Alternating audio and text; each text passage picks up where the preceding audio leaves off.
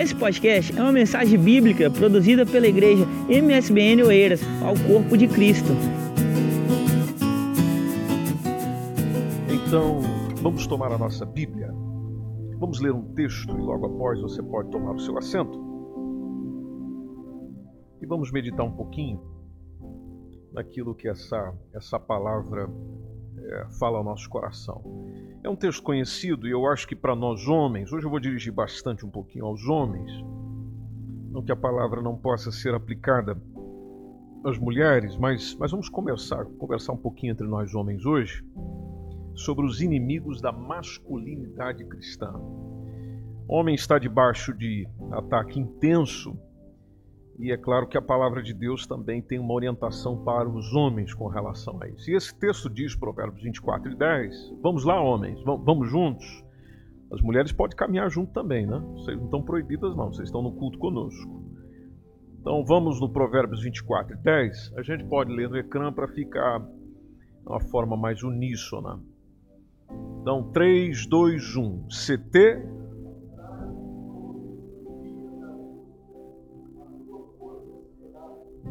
Ah, vamos um pouco mais é, forte, homens. Né?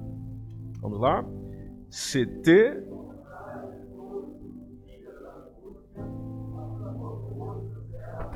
Pela primeira vez eu vejo homens ocultando a voz das mulheres na leitura. Né? Muito obrigado, meus irmãos. Pode tomar o seu assento, por favor.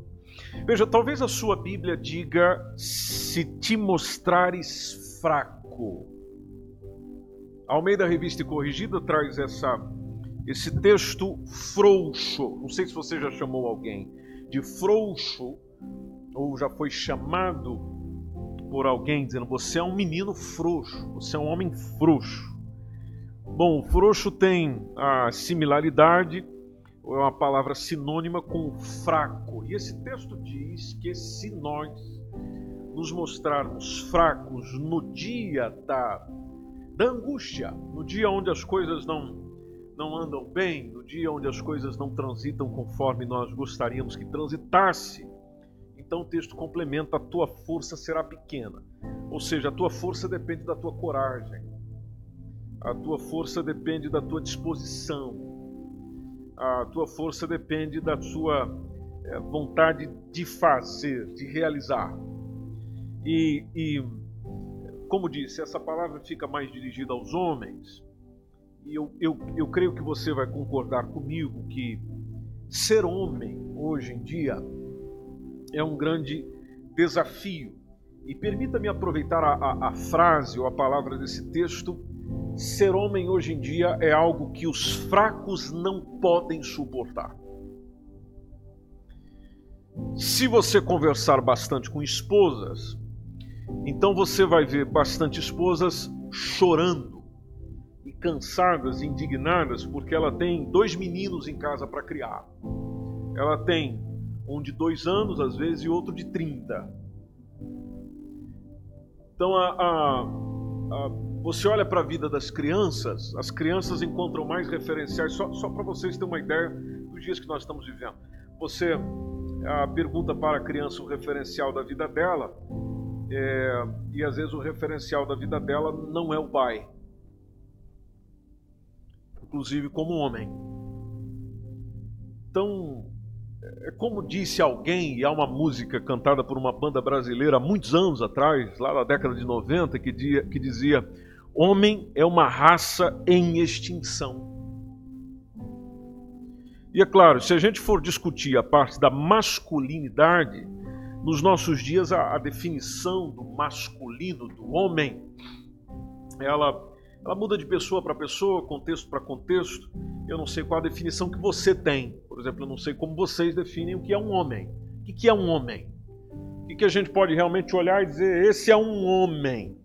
É o que? É aquele cabra macho? É aquele é nervoso? É aquele. O que é o homem? E nós, olhando para a palavra de Deus, Naturalmente que a palavra de Deus tem direção a nos dar com relação ao homem, ao masculino, ao ser masculino, e, e a gente percebe que Deus considera tanto o homem, é, dá tanto valor ao homem, que quando ele decidiu vir à Terra, ele veio como um homem. Então ele se apresenta aos seres humanos como um homem. Este Deus vem, reaviva a esperança no mundo, se assim posso compartilhar com vocês hoje. Ele reaviva a esperança no homem pela instrumentalidade do gênero masculino. Então não é à toa, inclusive a Bíblia diz isso, Romanos capítulo 5, que o pecado veio ao mundo por um homem. Interessante essa expressão do, do Romanos 5.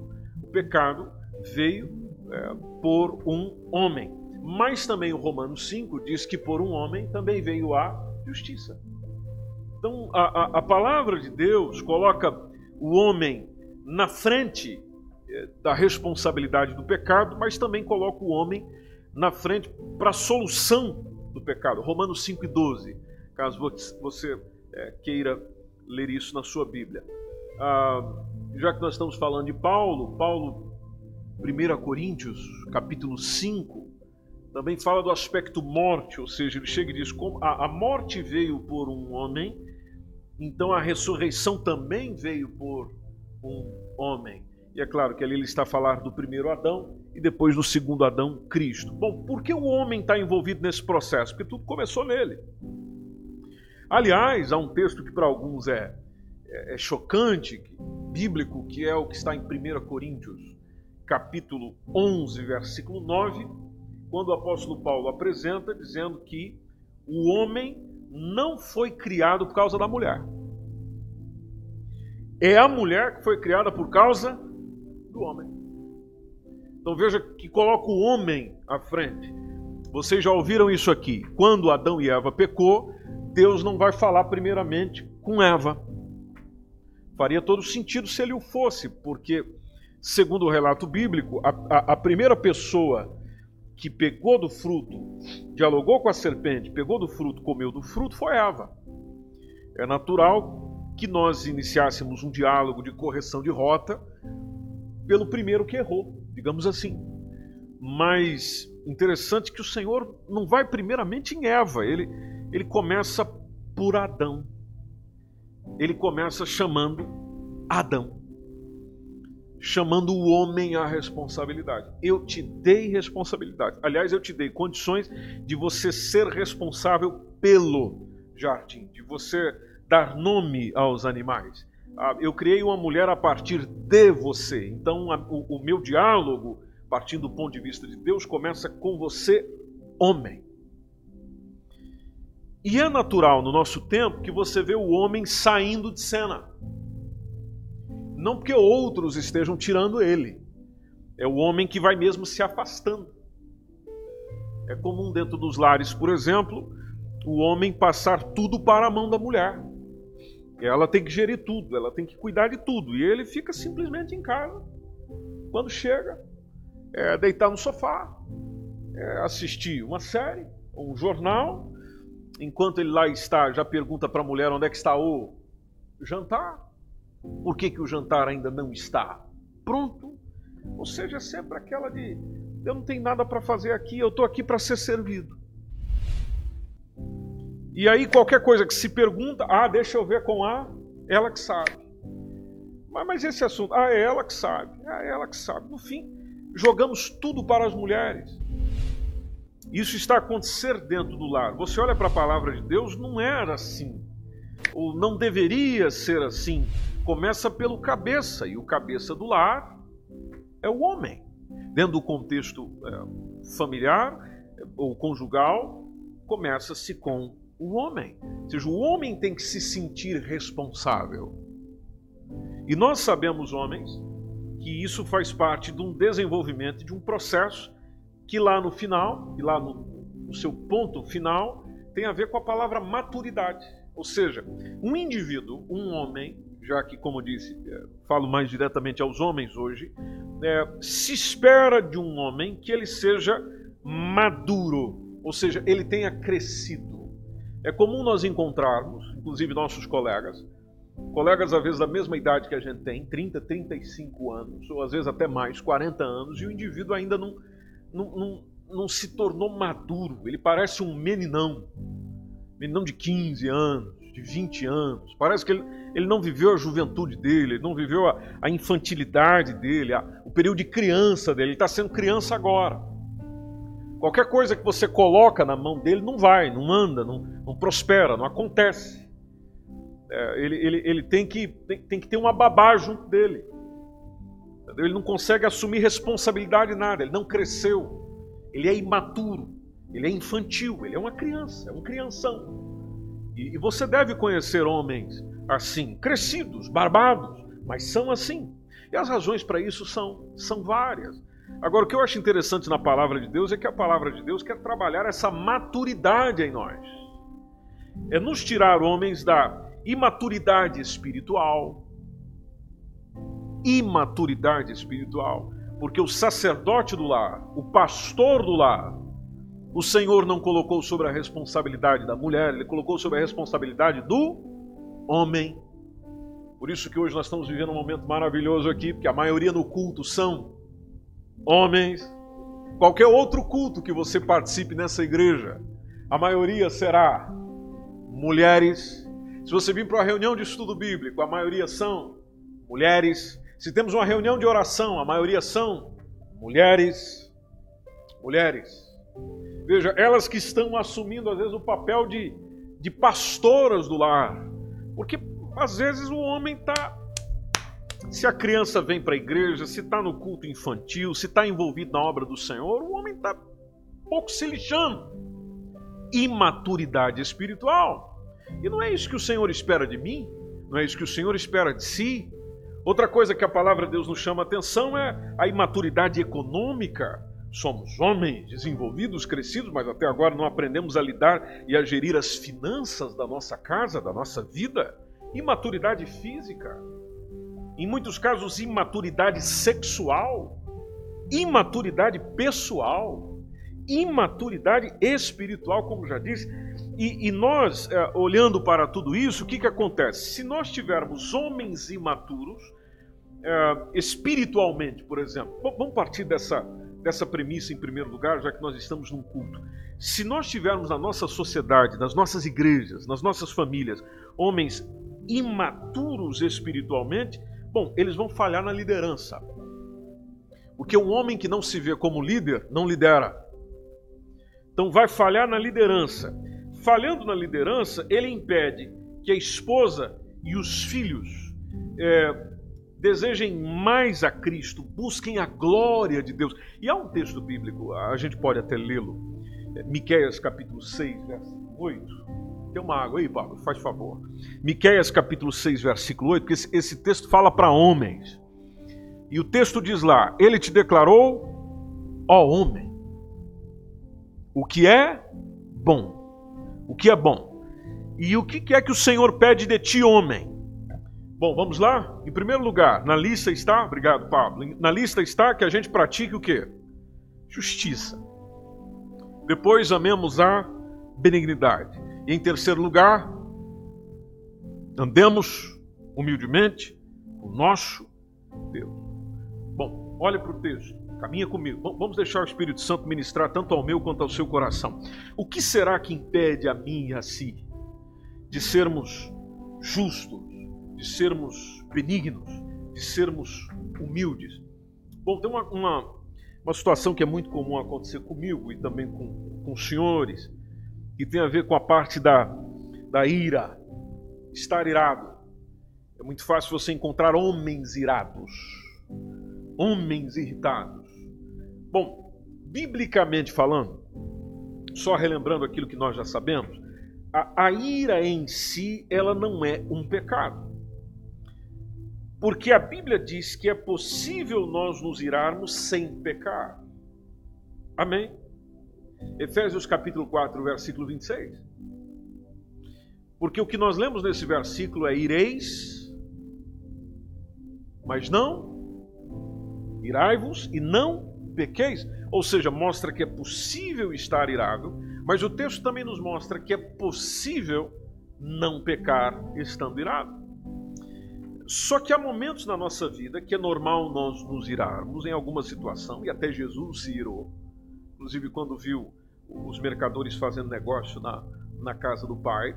Só que o grande problema para nós homens é quando a ira vem de uma forma prolongada.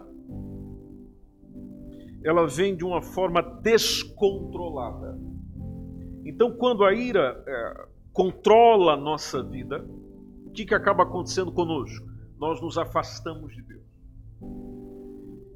Se não estivermos buscando, é, prezados homens, o Espírito Santo, então não haverá mansidão em nós. Mansidão faz parte do fruto do Espírito, conforme já foi dito nessa noite. Então, a, a mansidão, que é um dos aspectos do fruto do Espírito, e através dela que nós podemos impedir a, a nossa ira de se transformar em pecado, ela não existirá. E é muito importante que ela exista, até para não é, usarmos às vezes da nossa masculinidade para poder ferir alguém, para poder destruir alguém, seja às vezes com as nossas mãos, seja às vezes com as nossas palavras. Outra, outro desafio que existe para nós na masculinidade desse tempo, dentro desse assunto, seria a parte da idolatria. E, e eu creio que você sabe o que, que seria ser um idólatra. Idólatra não é só aquele que se curva diante de uma, de uma estátua. Não. Idolatria é aquilo que você coloca a sua esperança e a sua confiança. Não seja Deus. Então, qualquer coisa que eu coloco totalmente a minha confiança, totalmente a minha esperança, não sendo Deus, Deus Criador dos céus e da terra, esse Deus a quem cultuamos nessa noite, bom, então eu abro espaço para uma idolatria. Eu vou idolatrar um homem, eu vou idolatrar uma organização, eu vou idolatrar ah, uma, uma seleção, um time, alguma coisa. Aquilo eu, aquilo eu acredito 100%, é nisso que eu me firmo, é para isso que eu existo. Idolatria. E a idolatria, vocês sabem como é que vai acontecendo na gente, a gente vai se entregando e logo aquilo nos tem. Aquilo nos domina, aquilo nos possui. Tem gente que faz tudo para ver o jogo de um time. Tem gente que vive para o time, ele respira o time. Então ele é um idólatra daquele time. Idolatrar é, é, é, é diferente de ter um gosto, mas quando você se entrega para aquilo, você existe para aquilo. Se você perder aquilo, você fica doente, você fica mal. Se o meu time, por exemplo, perder, eu perco a paz de espírito, a minha vida acabou, eu saio pela rua dando uns tapas em alguém. E não é comum ver isso entre os homens por aí quando as torcidas se encontram. Ou seja, meu time perdeu, nós tivemos um problema, então nós temos que resolver isso na, na, na violência. Veja, idolatria. Quando nós idolatramos, então você se entrega, tudo que você tem é daquilo ou é daquele. E naturalmente, os outros nos exploram, Deus não nos explora. Por isso que é melhor confiar nele em todo tempo. Salmo 118 e 8 conta isso muito bem. Aliás, todo o Salmo 118 fala disso muito bem. Ou seja, de confiarmos em Deus, porque Deus não vai explorar teus sentimentos. Deus não vai acabar com o teu corpo, Deus não vai acabar com o teu dinheiro, Deus não vai acabar com a tua saúde. Por isso que é melhor estar nele, confiado nele, viver para ele, desfrutar dele, porque aquilo que ele tem para nós é melhor do que o mundo tem. Agora, isso precisa estar na nossa consciência, meus irmãos, para que nós desenvolvamos-nos dentro da nossa masculinidade, na nossa maturidade espiritual. Em outras palavras, nós precisamos crescer nos, nós precisamos nos tornar adultos, crescidos, maiores, experientes, experimentados, um homem feito. E é claro que isso vai ser dentro do que a palavra de Deus nos diz, semelhante ao que acontecia com Jesus, por exemplo, onde Lucas capítulo 2, versículo 52, diz que o nosso Senhor crescia. Ou seja, por que, que eu e você, como homem, não podemos ser aquele tipo de homem que cresce? E cresce em todas as áreas. Jesus crescia em sabedoria, Jesus crescia em estatura, Jesus crescia em graça. E, e tudo isso acontecia tanto para com Deus como também com os homens. Só para a gente comer um pouquinho mais esse texto. A sabedoria tem a ver com o aspecto mental. Jesus crescia nesse sentido. A, a, a parte da estatura tem a ver com o físico, obviamente apesar de que para muitos de nós já não tem mais esperança, chegamos no limite. Agora, Jesus também crescia na parte da graça, que é a parte espiritual. Ou seja, diante de Deus ele desenvolvia, diante dos homens ele desenvolvia. Que nós sejamos homens que espiritualmente, que é aquilo que nós já estamos fazendo aqui nessa noite, mas que a gente não fique só nisso, não espiritualmente nós cresçamos. A sociedade está precisando de homens maduros espiritualmente. Assim como a nossa sociedade também está a precisar, meus irmãos, de homens maduros economicamente. Porque, é claro, eu, você, somos bombardeados o tempo inteiro por esse, esse consumismo, esse entretenimento, de modo que chega um tempo, às vezes, dentro dos próprios dias do mês, que o dinheiro nos falta. E às vezes não falta porque é pouco, falta porque é mal gerido. Ou seja, nós gastamos naquilo que, que não é essencial e nós falhamos muitas vezes na arte de economizar, porque economizar é uma arte. Dias atrás via um, um quadro que existe de um, de um jornalista, Pedro Anderson é o nome dele. E ele tem um programa na SIC e também tem alguns podcasts que tratam exatamente sobre isso, sobre finanças. E ele falava algo muito interessante sobre um, um desafio num programa de rádio que foi feito a ele. Lá no programa de rádio chegou outro homem e falou: Eu vou sair fazer as compras, está aqui a lista, você vai sair fazer as compras. Lá no final vamos ver quanto que vai dar. Este homem fez o desafio para ele. Ele aceitou, é claro. Ele trabalha com isso, é a área dele. Bom, lá ao final de tudo ficou tudo muito evidente. A compra que ele fez ficou bem mais em conta do que a compra que o outro homem fez. Aí depois, é claro, foram analisar as diferenças. Foram analisar as diferenças. Qual a diferença? A diferença é que um, um deles, ou aquele que fez o desafio, simplesmente saiu pegando aquilo que ele gostava. O outro com a mesma lista, com os mesmos produtos, a marca que ele gostava, tudo aquilo que ele gostava. Já o outro com a mesma lista, os mesmos produtos, comprou o mesmo produto, mas mais em conta. Dentro do mesmo mercado. Dentro do mesmo mercado. Então veja, às vezes é uma questão de saber gerir, é uma questão de saber coordenar. Talvez eu e você entramos no mercado para fazer compra e olhamos, o que, que tem que levar? Ah, tem que levar isso aqui. Eu já pego o primeiro. Não olhamos lá em cima, porque os preços mais em conta ficam aonde? Lá em cima ou lá embaixo. O pessoal já coloca tudo na altura dos nossos olhos para que você, ao olhar, já veja, é isso aqui. Você pode ver que toda a promoção está aqui, mas se, se o indivíduo economicamente, se eu sou responsável pelas finanças dentro da minha casa, então você já sai avaliando, pensando, não, isso aqui é mais em conta. Leve isso aqui. O produto é o mesmo. Enfim, é, é, é questão de gerenciamento. Não só nisso, mas é uma questão de saber gerir. E a Bíblia fala de vários homens com temor a Deus, homens que tinham temor a Deus, homens excelentes diante de Deus e que eram prósperos em termos de bens. Por que, que nós não podemos olhar para estes homens e aprender alguma coisa com eles? Porque nós aprendemos com Jó, por exemplo, que Deus é é tudo. Porque Deus me deu, Deus me tomou. Bendito seja o nome do Senhor. A gente aprende a ser piedoso com Jó. Você olha para Abraão e olha quantas lições espirituais nós aprendemos com Abraão. Até hoje nós estamos falando e pregando sobre o nosso pai na fé. Mas atenção, ele era um homem. Antes de ser um homem temente a Deus, ou antes de ser um homem de Deus, como nós dizemos, ele era um homem. Um homem pai de família, no caso de Jó, pai de família, tinha vários filhos, tinha vários negócios, tinha muita coisa. Será que eu não posso aprender com Jó como gerir minha família, como gerir os meus negócios, como gerir a minha vida? Quer dizer, eu só tenho aquele sofrimento para aprender com Jó, não tem mais nada? Não, claro que tem. Porque se você começar, por exemplo, ler o livro de Jó e pegando aquilo que ele diz, você percebe o que ele vivia. Pegando o que ele vivia, tem princípios para eu viver. E Deus se agradava dele.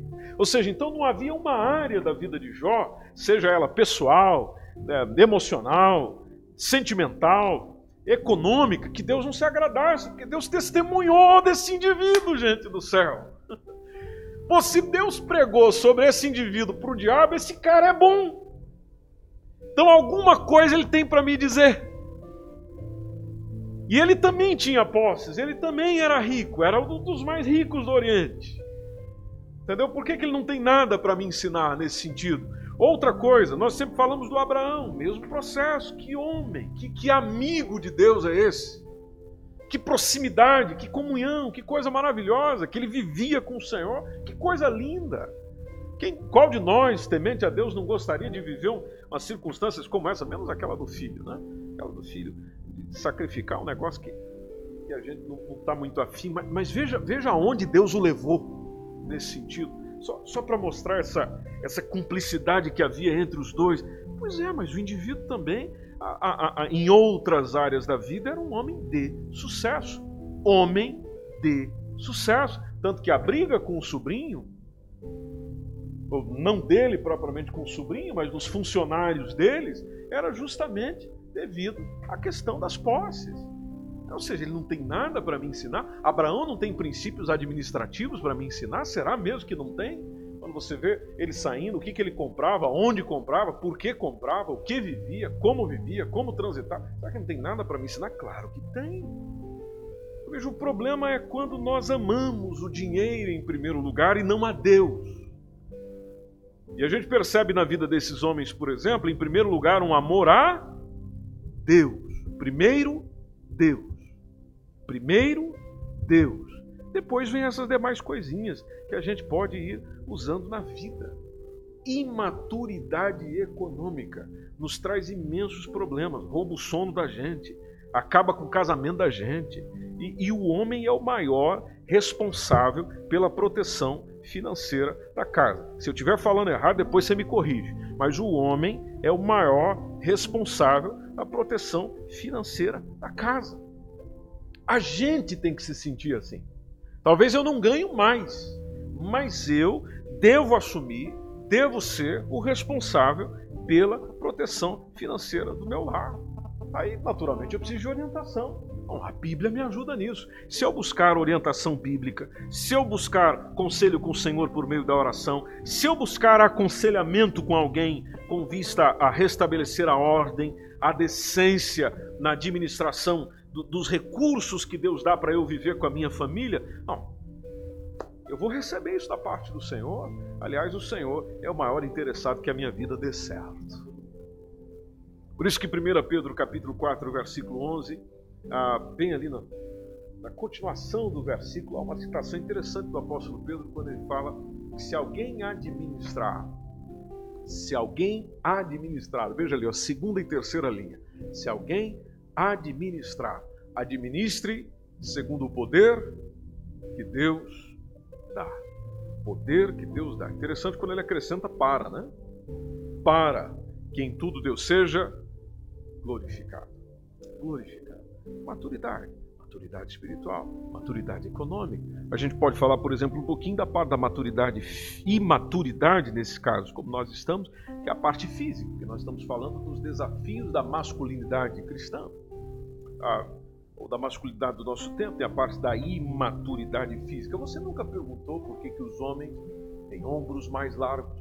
Não sei se você já estudou a diferença e a composição física entre você e a mulher ou entre nós homens e a mulher, você nunca percebeu que o homem, já pela, pela formação natural, tem ombros mais largos para poder servir a sua família fisicamente. Já não percebeu que nós homens somos mais fortes naturalmente do que, fisicamente falando, do que a, a mulher? Bom, isso tem uma razão. Deus fez assim com uma razão, porque Ele não faz nada por acaso. Então ele fez isso com uma razão, é para quê? Nós não somos mais fortes para abusar das nossas esposas, é, para abusar dos filhos, nem para tratar eles com violência, nem para tratá-los com, com ira. Não, é para protegê-los. Protegê-los. Eu tenho a responsabilidade de proteção da minha família, da minha gente. Além de o corpo ser para louvar o Senhor, existe a ideia da proteção. Proteção. Quantos de nós, às vezes, quando existe uma ameaça, a gente já manda a mulher na frente? Né? Já manda a mulher na frente. Ou está ah, vindo a ameaça e a gente chega e deixa ela lidar com a ameaça e a gente segue o caminho. ou seja, não protegemos. Nessa hora a gente tem que tem que ser como um, um, um segurança. O que, que o segurança faz? Se ele, tá, ele é responsável pela segurança de alguém, o que, que o segurança faz? A ameaça está aqui, o que, que ele faz? Ele entra na frente. Ele está para isso, ele entra na frente. Ou seja, ele é responsável pela proteção. Então, vejam, são, são situações que o Senhor nos deu, nos concedeu, e nós precisamos restaurar isso. Para não sermos esse homem frouxo que o texto está dizendo. Muito pelo contrário, sermos gente que assume o seu papel dentro daquilo que Deus nos criou para assumir. O exercício corporal. Talvez assim como eu, você também anda em falta. Diz o texto de 1 Timóteo, capítulo 4, versículo 8, que é um texto interessante, que diz que o exercício físico para pouco aproveita. Ele não diz para nada, ele diz para pouco. Agora é claro que ali o texto faz uma, uma comparação, ele diz para pouco aproveita, mas diz que para a piedade, mas a piedade para tudo é proveitosa, mostra a importância de ter uma vida piedosa, uma vida dedicada, por causa da promessa uh, que há de vir. Mas, é claro, fisicamente nós também precisamos nos desenvolver. Já que nós estamos um pouquinho nessa parte física, pensemos um pouquinho, homens, na parte sexual. Porque o homem pós-moderno, ele é um escravo sexual. Nós somos tentados todos os dias a, a, a reduzirmos a mulher num corpo de carne andante. E nós não temos, às vezes, o controle sobre esses nossos impulsos lascivos, esse desejo louco, essa vontade de possuir. E quando nós não sabemos lidar bem com isso, então nós tendemos a, a nos frustrar precocemente. E a precocidade pode se agravar na relação, por exemplo, direto com a sua esposa. Nós sabemos pela palavra de Deus que o nosso corpo é templo de quem? Templo de quem? Do Espírito Santo. E naturalmente, quando nós praticamos algum tipo de imoralidade sexual, e aqui vem o desafio para nós homens: masturbação, pornografia, nós estamos pecando contra o nosso próprio corpo. Eu e você, se fizermos isso, estamos profanando a morada do Espírito Santo. Eu estou sujando o templo. Eu estou sujando a casa. Aí eu causo uma separação em relação a Deus. E não ache você, querido homem, meu irmão que me ouve e que está pensando comigo, não pense você que Deus não quer fazer parte desse assunto na tua vida. Não, Ele quer, porque quem criou a sexualidade foi Ele. Então, por ele ser o, criador da sexualidade, ele tem condição tanto de determinar qual é a forma correta de, de utilizá-la, quanto também a, a, saída, caso ela esteja sendo usada de forma errada. E, e nós precisamos refletir sobre isso. Precisamos nos enfrentar dentro da área sexual, confrontar a nós mesmos. Às vezes nós não temos condição e não nos sentimos à vontade de dialogar com outro homem, de dizer qual o problema que eu tenho, a ejaculação precoce que eu tenho, a dificuldade de ereção que eu tenho e tantas outras coisas mais. Agora, é necessário que pelo menos eu seja maduro, sexualmente falando, para estar disposto a tratar desse assunto. Eu não preciso dizer isso em público mas não quer dizer que eu não possa tratar do assunto. Eu preciso reconhecer, eu preciso assumir que eu tenho dificuldades nesse sentido, ou às vezes até a dificuldade com a homossexualidade. Talvez seja o seu caso. Você deseja outro homem. Você quer estar com outro homem. Talvez até você deita com outro homem. Os outros é que não sabem disso. Agora, não pense você que ah, não tem saída para mim. Não, meu irmão. Há saída. O Senhor quer que nós desenvolvamos nesta área também. Agora, é preciso, em primeiro lugar, eu me preocupar em ser cheio do Espírito Santo, porque cheios do Espírito Santo, uma das coisas que vem na nossa vida é domínio próprio. Amém? Estou falando coisa errada? Vem domínio próprio. domínio próprio para conseguir resistir às tentações, fugir da imoralidade é, sexual. Inclusive, tem uma expressão de Jó, já que a gente está lembrando do Jó hoje. O, o Jó, é, capítulo 31. Jó, no capítulo 31, disse: Eu fiz um acordo com os meus olhos. Eu fiz um acordo com os meus olhos. Ah, é, Jó? É, eu fiz. E que acordo é esse? De eu não fixar com luxúria. Esses dias eu estava lendo essa, esse texto na, na Bíblia, é, aquela Bíblia produzida aqui em Portugal, o livro. E a versão o livro dizia: eu, eu propus eu, eu, eu propus não fixar com luxúria numa rapariga. Eu fiquei imaginando esse texto sendo lido lá no Brasil. Que escândalo, que escândalo! que escândalo! É, mas faz, faz sentido, porque a Almeida Revista Corrigida, a Almeida Revista Corrigida traz numa virgem. Ah, e, e, alguns homens, vocês sabem que a gente sempre busca uma exceção à regra, né? Então, falar, se não for virgem, dá para olhar. É, ou seja, é, é, é, o que alguns já brincam com o texto. Mas a, a expressão do Jó não, é muito além disso. Eu, eu, eu fiz um acordo de eu não olhar para nenhuma mulher com intenção de desejá-la, de possuí-la. Fiz um acordo com os meus olhos. Aí a gente pode ver no versículo 2, quando ele fala: Porque qual seria a parte de Deus vinda de cima? Veja, a preocupação de Jó era a parte de Deus é o que é que pode vir do Senhor, o que, que eu posso esperar lá de cima de Deus fazendo um negócio desse. E às vezes isso acontece na nossa vida, queridos homens. Nós às vezes não entendemos por que, que Deus não, não, não nos abençoa naquilo, por que, que Deus não está, apesar que a definição de bênção é, é, é bem mais ampla do que aquilo que a gente imagina, né? Mas é, por que, que Ele não me responde nisso? Por que, que Ele não realiza aquilo? O meu irmãozão, teu coração está cheio de luxúria.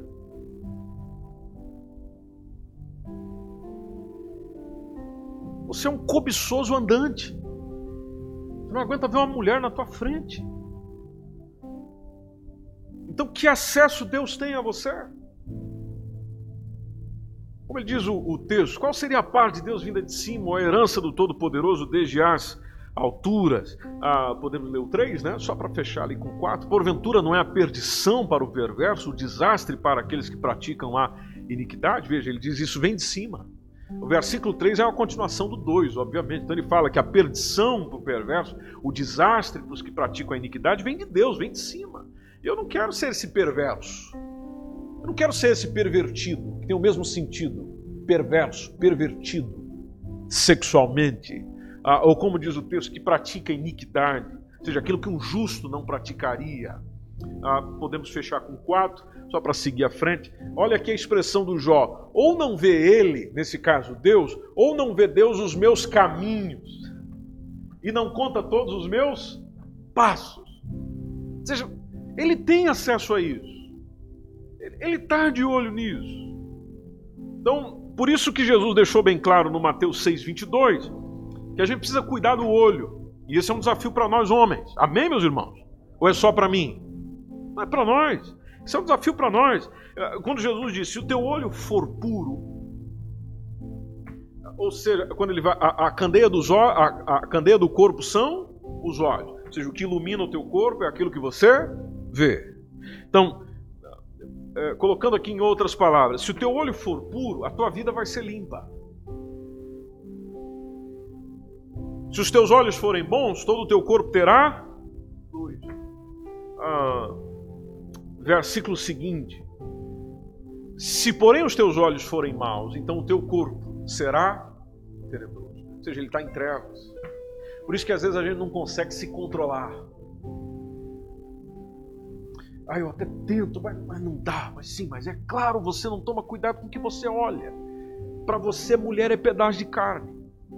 É para ser comida. Não é isso que se diz por aí? Estou abrindo o jogo claramente aqui. Né? Conversa olho no olho. É, é um pedaço de carne, olha ali, uau, uau, uau. Desculpa a expressão se isso ofende, que gostosa.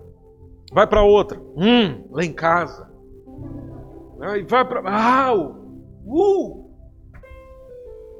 E aqueles que vai quebrando o pescoço? A mulher vai passando, ele vai. E quantos que já deram de frente com um poste? Que foram olhando, e quando olhou de frente com o poste, Homens! Homens! Se você já viu aquelas pegadinhas que, que os caras colocam lá uma mulher uh, com corpo muito bonito e tal para se apresentar com o cara, ela domina o cara, ela brinca com o cara, o cara fica um bobão na frente dela. Homens! É, é natural em nós, nós somos inclinados para isso. Aí você fica pensando, mas Jesus, é verdade, o que, que eu faço? Ô meu irmão, olha para Jesus, cuida do teu corpo, cuida da tua sexualidade, cuida dessa área da tua vida, para que essa área da tua vida não te deixe fora do céu. É aqui onde entra também a parte da. Só para a gente caminhar, porque o, o tempo é, é curto para tanta coisa, né? Tem a parte da imaturidade pessoal, porque o hábito, o hábito comum é essa insegurança, onde a, a gente não consegue decidir, e, ou quando decide falha, nós desistimos. Não é difícil nós encontrarmos, por exemplo, colegas nossos, colegas nossos, amigos nossos, homens que simplesmente desistiram. Eles não conseguiram lidar com o falhanço. Eles não conseguiram lidar com o fracasso. Eu tentei isso, não consegui. Eu venho na vida tentando isso, não consegui. Estou com 30 anos, 35 anos, 40 anos, não consegui. Eu não sou um homem realizado. Eu estou falhando uma atrás da outra. Eu não, eu não consigo firmar, eu não consigo ser. Eu, eu acho que eu decido, mas na verdade eu não decido, porque eu não sou o que decidi ser. E aqui nesse meio existe aqueles homens que conseguem bater no peito e dizer desse problema que tem, mas eu estou preparado para a próxima. Como também existem homens que é comum você observar o comportamento dele ser muito dramático, homens dramáticos, com toda aquela aquela birra, aquele choro, que, que gosta de ser o centro das atenções, ele, ele tem atitudes é, totalmente impensadas. Outros hábitos que a gente percebe nos homens do nosso tempo e são os inimigos da masculinidade cristã é aqueles que vivem no mundo de fantasia. Para ele é, é, é, tudo fantasia, é idealismo, é jogos. Tem homens da nossa idade, vou dizer da minha idade, 35 anos, um jovem como esse, que a, o, o dia do cara é jogo. E não é que ele seja um profissional da área, que está testando e tal. Não, é jogo. Vai trabalhar, rapaz. Não, é jogar.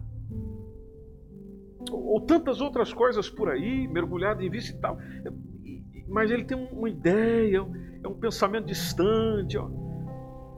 Quantos homens egoístas do nosso tempo, homens que gostam de miminhos, não que receber mimos seja uma coisa ruim, mas é aquele que você tem que estar tá mimando o tempo todo. Aliás, é aquele que você tem que falar com, com ele com muito cuidado, que ele é muito quebrantado. Tudo bem, tem um aspecto emocional, eu não estou deitando fora o aspecto emocional, nós somos, somos emoção, eu sou um ser emocional, você é um ser emocional. Agora, sejamos sinceros. Como é que tem condição da gente, como homem, enfrentar a verdade se a gente não se dispõe à verdade? Ou de um outro homem, às vezes usado pelo Espírito Santo de Deus, para nos dizer a verdade, que quando diga essa verdade, a gente se entregue a ela, principalmente quando ela vem do Senhor. Ou seja, mostra que eu não me desenvolvi pessoalmente, não houve maturidade pessoal. Eu sou ainda uma pessoa, como pessoa sou desde quando nasci, mas eu não cresci, eu não amadureci. Eu não aprendi a lidar com fracasso, eu não aprendi a lidar com a fraqueza, eu não aprendi a admitir derrota. Ah, deixa eu pegar aqui um exemplo clássico dos nossos dias, antes de nós orarmos juntos. Ah, Trump. Nós não sabemos se o Trump realmente perdeu. Aquilo lá está uma bagunça, não é? Aquilo lá está tudo muito confuso. Eu, como você, também não estou entendendo nada daquilo. Mas você já percebeu que às vezes a postura que ele tem parece de um menininho? Aqueles que parece que quando a gente ia brincar juntos a bola era dele. E se a gente não fizer as coisas do jeito dele, ninguém joga a bola. Todos enfrentaram isso aqui. Amém, meus irmãos? Olha aí. seja, se não fizer do meu jeito, não faz. Quando nós éramos meninos, crianças, estávamos lá nos nossos 5, 6, 7, 8, 9, 10 anos, isso é compreensível. Pode ver que lá no dia a gente ficava ali fazia aquela briguinha, aquela briguinha, mas a vida que segue. Agora, você esperar isso de um homem de 60, 74 anos? O que você espera de um homem de 74 anos?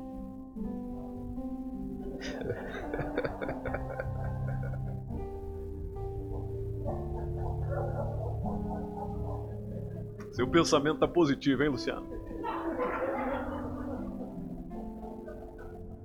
Deus que te guarde disso no seu 74.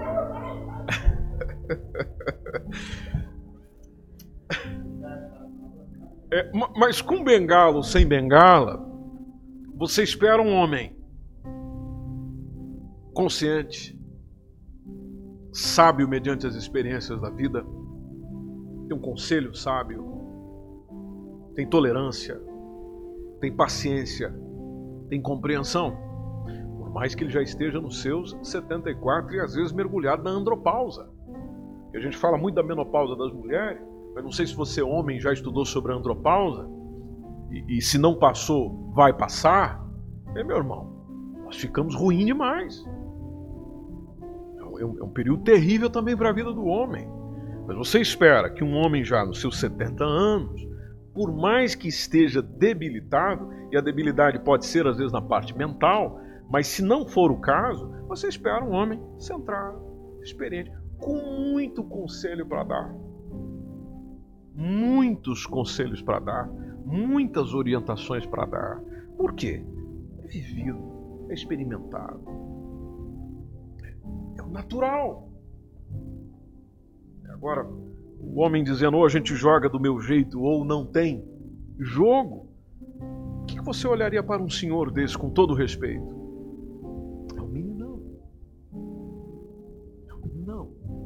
Vocês não houve desenvolvimento pessoal, não houve maturidade pessoal. Aí, para nós encerrarmos, ficas a pensar: tá bem, Júnior, então o que, que nós podemos fazer para mudar essa realidade, a começar por mim? Bom, muito simples. Viva a realidade. Viva a realidade. Assuma-se. Enfrente a realidade, ajudando os outros, sem excessivos sentimentos. Não que você não possa expressar seus sentimentos. Nós somos um ser emocional, mas sem excessivo sentimento, porque onde o sentimento reina e só o sentimento se esquece a razão, ô oh, meu irmão, as coisas não andam. As coisas não andam. E para nossa sociedade nós precisamos de homens equilibrados. Eu não estou deitando fora as mulheres, não, viu, minhas irmãs? É, é, é, mas homens equilibrados. Homens que, com o decorrer da sua vida, no decorrer da sua história, não são perfeitos, nem precisam ser, mas simplesmente se assumem mediante o que a palavra de Deus diz. Ou seja, aquilo que Deus quer de mim como homem, eu me entrego para ser tendo os meus desafios, seja na área econômica, área pessoal, área sentimental, área sexual, enfim, o que for. Eu me assumo nos meus desafios, mas eu me comprometo a, a, a tomar, às vezes, esse fracasso. E, e, e nem que de fracasso em fracasso eu possa pelo menos ter algum gostinho de sucesso, mas uma coisa é certa: com tudo isso eu estou aprendendo. E com esse aprendizado eu poderei orientar os meus filhos, poderei orientar os meus netos, poderei orientar os meus funcionários, poderei orientar os que vêm depois de mim. Que amanhã, futuramente, você terá condições de sentar com eles e orientá-los. Nós homens não somos como as mulheres, porque as mulheres têm um hábito muito comum de ensinar umas às outras, e as mulheres não têm dificuldade de pedir conselho umas às outras. A gente percebe isso quando uma passa a receita para a outra. Como é que você fez esse bolo, menina? E ela conta. Você faz assim, você faz assim, você faz desse jeito, você faz dessa forma e tal. As mulheres falam de tudo, conversam tudo, e até nós já ouvimos e vimos alguém brincar com isso várias vezes. Vão até a casa de banho juntas. E enquanto uma está as suas necessidades, a outra está de frente com ela batendo papo como se nada tivesse acontecendo. Homens não fazem isso. Claro que não. Homens não fazem isso. Nós, homens, por exemplo, não sentamos um com o outro para falar das nossas crises emocionais e pessoais. Nós não. No nosso natural, não. mas deveríamos. Porque, como disse um homem muito famoso, Winston, Churchill, bem, bem conhecido, né? o sucesso é ir de fracasso em fracasso sem perder o entusiasmo. Então, por mais que ele esteja de fracasso em fracasso, tomando essa frase dele, mas com entusiasmo, bom, então eu estou tendo sucesso. Porque nos nossos dias muita gente já perdeu até o entusiasmo. Bom, quem perdeu o entusiasmo já fracassou por completo. Então, cada fracasso me ensina. Cada circunstância me ensina como homem algo que eu preciso aprender. E aqui a gente pode trazer Deus antes de orarmos juntos. Deus só permitirá na nossa vida aquilo que nós precisamos aprender. Por isso que o apóstolo Paulo disse: Eu convido você a estar em pé e leio esse texto, Colossenses capítulo 1, versículo 28, quando o apóstolo Paulo disse: Admoestando a todo o homem.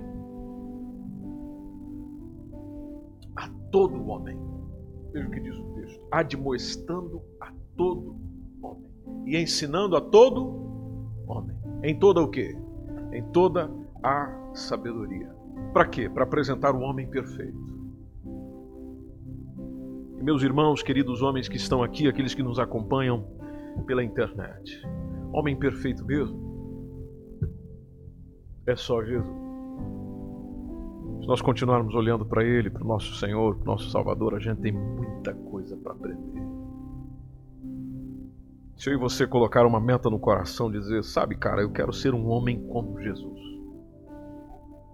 Eu quero ser um homem como Jesus.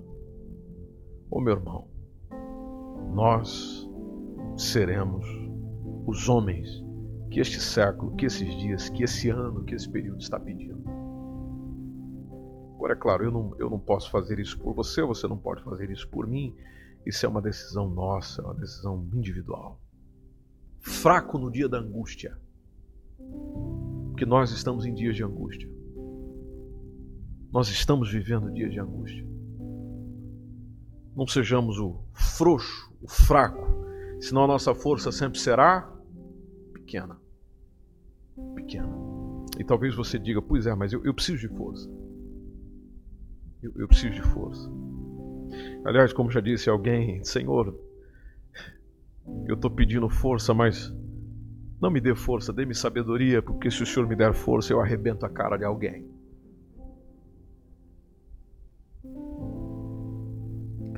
Então eu, eu creio que você compreende a força que eu estou dizendo.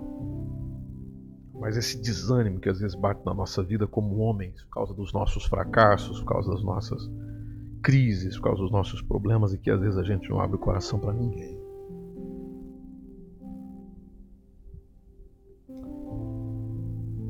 Mas se a gente conseguir encontrar forças no Senhor e sabedoria no Senhor, não haverá frouxidão em nós, não haverá fraqueza em nós. Não que a gente não possa revelar as nossas fraquezas, não muito pelo contrário, mas você se sentirá sempre forte para enfrentar as suas fraquezas.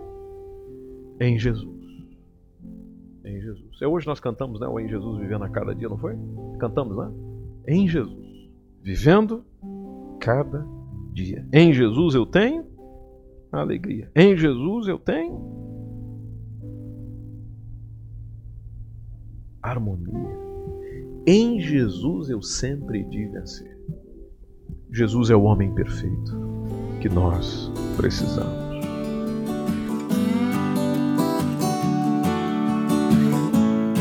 Esse foi mais um podcast, uma mensagem bíblica produzida pela igreja MSBN Oeiras. Siga-nos nas redes sociais, Facebook, Instagram. Subscreva o nosso podcast e também o nosso canal no YouTube. Saiba mais em msbnportugal.com.